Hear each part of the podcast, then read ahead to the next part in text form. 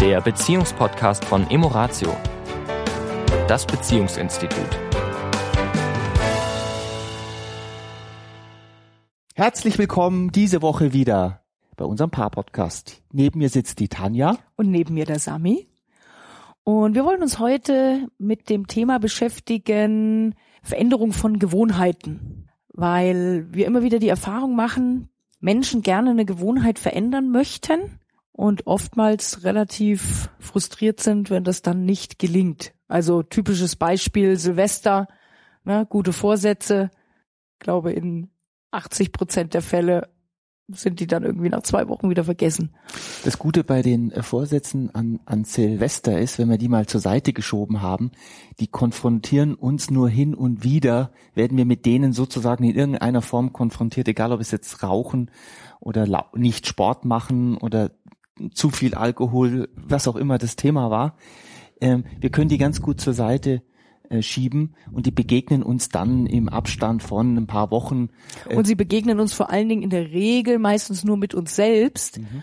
Und in Beziehungen, ich denke, das ist das, worauf ja. du hinaus willst, ähm, begegnen wir natürlich einem anderen Menschen. Und oft geht's ja um diese Gewohnheiten, die wir haben oder auch, sprechen wir es ruhig an, ja, auch destruktive Verhaltensstrukturen. Mhm. Also nehmen wir mal das brutalste aller Beispiele äh, ein Partner schlägt den anderen. Also ist ja nicht immer nur so, dass der Mann die Frau schlägt. Mhm. Gibt ja wohl auch ganz viele Fälle, wo das umgekehrt der Fall ist. Mhm. Und derjenige danach total zerknirscht ist und, und wirklich am Boden zerstört und ich werde es nie wieder tun und es tut mir so leid und das wirklich ein, ein sozusagen ganz tief empfundenes Bedauern ist. Und wenn aber das nächste Mal der gleiche Reiz kommt, buff, exakt die gleiche Verhaltensweise wieder an den Tag gelegt wird. Das ist jetzt ein drastisches Beispiel, nur es zeigt, dass oft die Gewohnheit nicht der Schlüssel ist, an dem es leicht ist anzusetzen, weil aufgrund des Triggers, aufgrund sozusagen des Reizes, der von außen kommt, Mechanismen in Gang gesetzt werden, die so tief verwurzelt sind im Unterbewusstsein, dass quasi eine bewusste Reaktion in dem Moment gar nicht möglich ist. Das heißt, äh, wo ist jetzt der Schlüssel? Wo ist der Schlüssel für diejenigen, die sagen, jetzt, wie gesagt, es muss jetzt nicht das Extrembeispiel sein, ich, aber ich, immer wenn der Partner, ähm, entschuldige Schatz, immer wenn der Partner ähm, die Augenbraue hochzieht, flippe ich aus oder so, keine Ahnung, als Beispiel. Ja, also diese einfacheren Beispiele. Wo, wo kann da der Ansatz sein, zu sagen, ich möchte da in Zukunft entspannter und gelassener und anders reagieren? Möchtest du erst dazu sagen, dass ich heute dich äh, also, okay. Ich, also ich darf ich jetzt, ich darf, ich darf jetzt auch was sagen. ich habe dich unterbrochen. Ja, ich wollte, ich, äh, ich wollte dir, ich wollte dir, ähm, weil wir, wir brauchen gar nicht so ins Abstrakte gehen.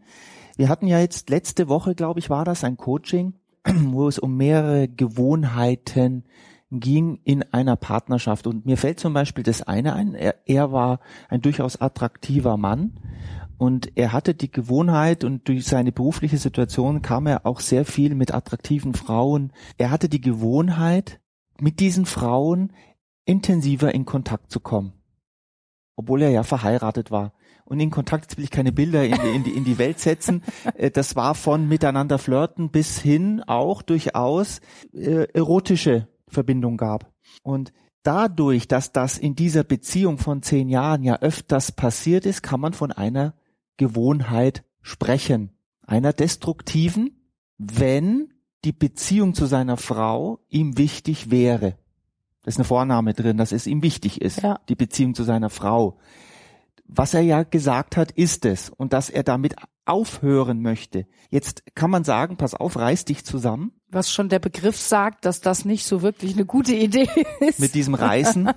Das äh, aus meiner Sicht wird nicht funktionieren, weil die Frage ist ja immer, wo beginnt denn das Thema? Beginnt es bei der körperlichen Berührung oder beginnt es im Kopf?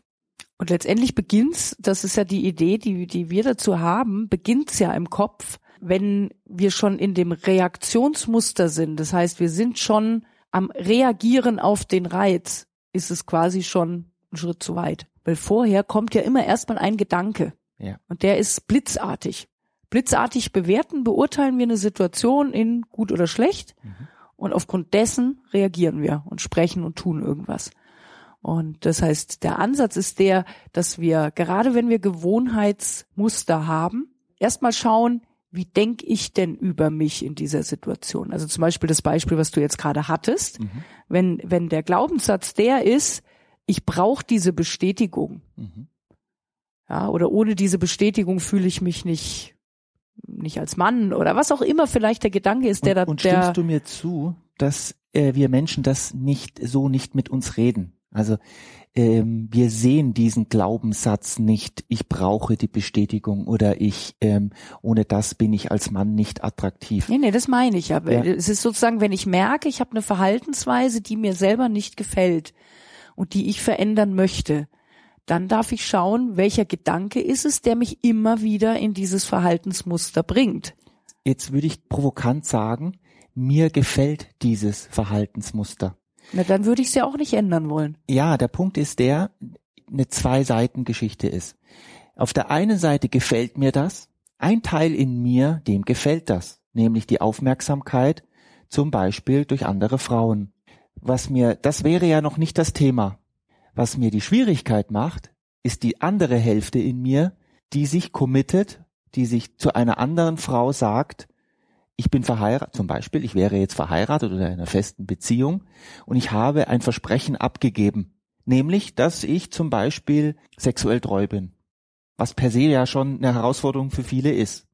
Das heißt, auf der einen Seite habe ich das, die Bindung zu meiner Frau, die mir wichtig ist, und auf der anderen Seite gefällt mir natürlich die Bestätigung von außen. Ich spreche jetzt in der Ich-Form, weil das natürlich jetzt leichter ist für mich, wenn ich so spreche. Ich spreche jetzt natürlich für Menschen da draußen. weil du mich gerade mit so großen Augen anguckst. So interessante Dinge, die hier zum Vorschein kommen. ja, und ich glaube, jeder, jeder, jeder Mann, jede Frau da draußen kennt das Gefühl. Wenn, ähm, Diese Ambivalenz quasi, ja, ja dieses, ja. dass, dass in uns ja immer so zwei Instanzen am Wirken sind. Das heißt, dieses ich habe ein Verhalten, das mir nicht gefällt, ist gar nicht so leicht, weil das Verhalten per se mir ja gefällt. Die Konsequenz daraus gefällt mir nicht. Ja. Ja, weil alles, was wir tun, hat für uns ja immer einen Nutzen, sonst würden wir es nicht tun. Ja, und der Nutzen ist nur, wie du sagst, oftmals in dem Moment gut und im Nachhinein destruktiv. Tamasik würde man in Sanskrit sagen, im Yogischen. Okay. Ja, also wenn ich zum Beispiel auch äh, viel esse, Fett und was weiß ich, mhm. süß, also Dinge, wo ich in dem mhm. Moment, wo ich es tue, sage, oh, lecker und toll, mhm. ja, und hinterher habe ich irgendwie Magenbeschwerden oder so. Ja. Na, äh, das ist ja ähnlich oder Alkohol oder solche Dinge. In dem Moment, wo wir es tun, ja. ist es ja oft durchaus schön. Ja, wir verknüpfen etwas damit, ja. Gemütlichkeit oder Geselligkeit, was auch immer. Und äh, und die Nachwirkungen sind dann so, dass wir sagen, ach Mensch, und jetzt mache ich aber mal langsam oder mach das nicht wieder. Und das ist genau der Punkt. Und dieser gute Vorsatz, funktioniert in der Regel nicht, weil wenn dieser Reiz wieder kommt, es zwei Dinge gibt. Entweder ich bin nicht bewusst genug, dass ich aktiv sagen kann, stopp, oder in dem Moment überwiegt der Nutzen des Tuns. Mhm. Und das darf uns immer wieder bewusst sein, dass wir, dass der Ansatz der immer sein darf, uns selbst zu hinterfragen, okay, wo ist denn der Nutzen und was ist mir jetzt wichtiger? Der Nutzen in dem Moment oder eine bessere Konsequenz, wenn ich es nicht tue im Nachhinein. Und da darf ich immer so ein bisschen von mir selbst mein Bild verändern. So, sozusagen, dass wir nicht das Opfer unseres Tuns werden, sondern dass wir da ein Stück weit eine, eine Wachheit entwickeln. Was ist das, was ich möchte? Mhm. Was ist das, was ich will? Und ich habe einen Willen. Ich bin auch nicht meinem, meinen Trieben hilflos ausgeliefert. Hilflos ausgeliefert. Also diese Nummer zieht nicht. Ja. Also wir haben einen Hund, und wenn unser äh, wunderbarer schokobrauner Labrador, wenn wir dem den, den Napf 30 Mal am Tag füllen, ist der 30 Mal am Tag leer und sie würde irgendwann wahrscheinlich von uns gehen, völlig überfettet. Und das tun Tiere vielleicht, wenn sie dieses Gehen haben. Ich weiß nicht, wie es bei uns, äh, ob wir da eine, eine äh, ob wir uns deswegen über die Tiere stellen, das will ich damit gar nicht zum wir Ausdruck. Haben uns evolutionär etwas Das will ich noch nicht mal zum Ausdruck bringen. Nur ich weiß eins, wir Menschen haben Vorstellungskraft und wir haben Willen und wir können eigene Entscheidungen treffen. Auch wenn sie in diesem Moment als sehr reizvoll erscheinen. Vielleicht ist es auch wichtig, das, was wir sozusagen damit verknüpfen, dass wir das mit etwas anderem verknüpfen. Ja. Ja, also wenn, wenn jemand sagt, oh, ich trinke so viel Kaffee, weil die Kaffeepause, das ist immer so was Gemütliches und dann sitzen wir zusammen und so.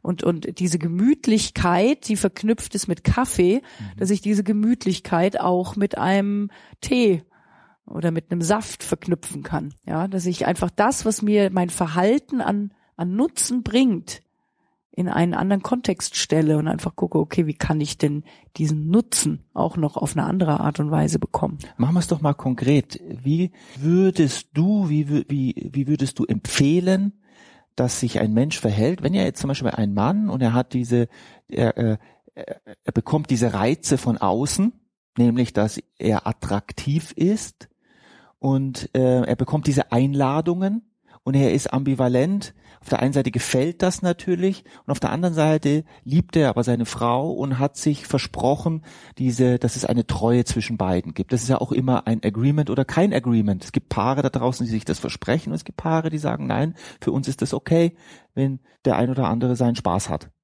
Ja gut, es ist natürlich kein Schalter den mhm. wir umlegen. Das ist äh, ein mhm. Prozess auch. Ne? Mhm. Das Wichtigste, der erste Schritt ist, dass mir das überhaupt erstmal bewusst wird, Richtig. wie ich gerade agiere. Das ist immer für alles der erste Schritt. Weil um einen freien Willen zu aktivieren, darf ich mir erstmal bewusst werden, was bin ich denn im Moment im Begriff zu tun und warum. Das ist letztendlich ja. immer der Schlüssel, diese Bewusstheit und dann zu sagen, aha, interessant ähm, ich bin jetzt gerade im Begriff hier zu flirten und vielleicht sogar diesen Schritt weiterzugehen, weil mir das ein gutes Gefühl gibt und und und. Will ich das wirklich und will ich die Konsequenz auch tragen, die daraus entsteht. Also das ist äh, ja kein Knopf oder kein kein Schalter, der einfach mal schnell umgelegt wird, sondern das ist Übung. Wir machen jetzt dann gleich Schluss bei diesem Podcast, aber ich würde sagen, dieses Thema greifen, greifen wir, noch, wir noch mal auf. Noch mal auf in den nächsten Wochen. Ja, wie ja. es auch geht, wie unsere Gefühle entstehen und wie wir die ja, und dass wir den Reizen da draußen nicht, das hatten wir schon öfters. Und ich glaube, das können wir immer wieder in verschiedenen Situationen wiederholen, dass wir diesen Reizen nicht erliegen. Nicht erliegen. Wenn wir sie denn genießen, dann bewusst und dann auch mit vollem Herzen mhm. oder lassen. Ja, und gerade eben in dem Bezug, dass wir reagieren auf Verhalten vom Partner, mhm mit eben unangemessener Reaktion, so will ich es mal nennen. Mhm. Das ist, um die Fälle geht's ja auch. Ja. ja, wenn wir eben gerade sagen, oh, ich will einfach so in Zukunft nicht reagieren, ich will da nicht immer aufbrausen, ich will mich da nicht immer zurückziehen oder was auch immer die Verhaltensstruktur ist, ich ja. will anders reagieren. Dann ja. lass uns da nochmal einen Podcast machen, weil es hat ja einen Nutzen bisher immer gebracht.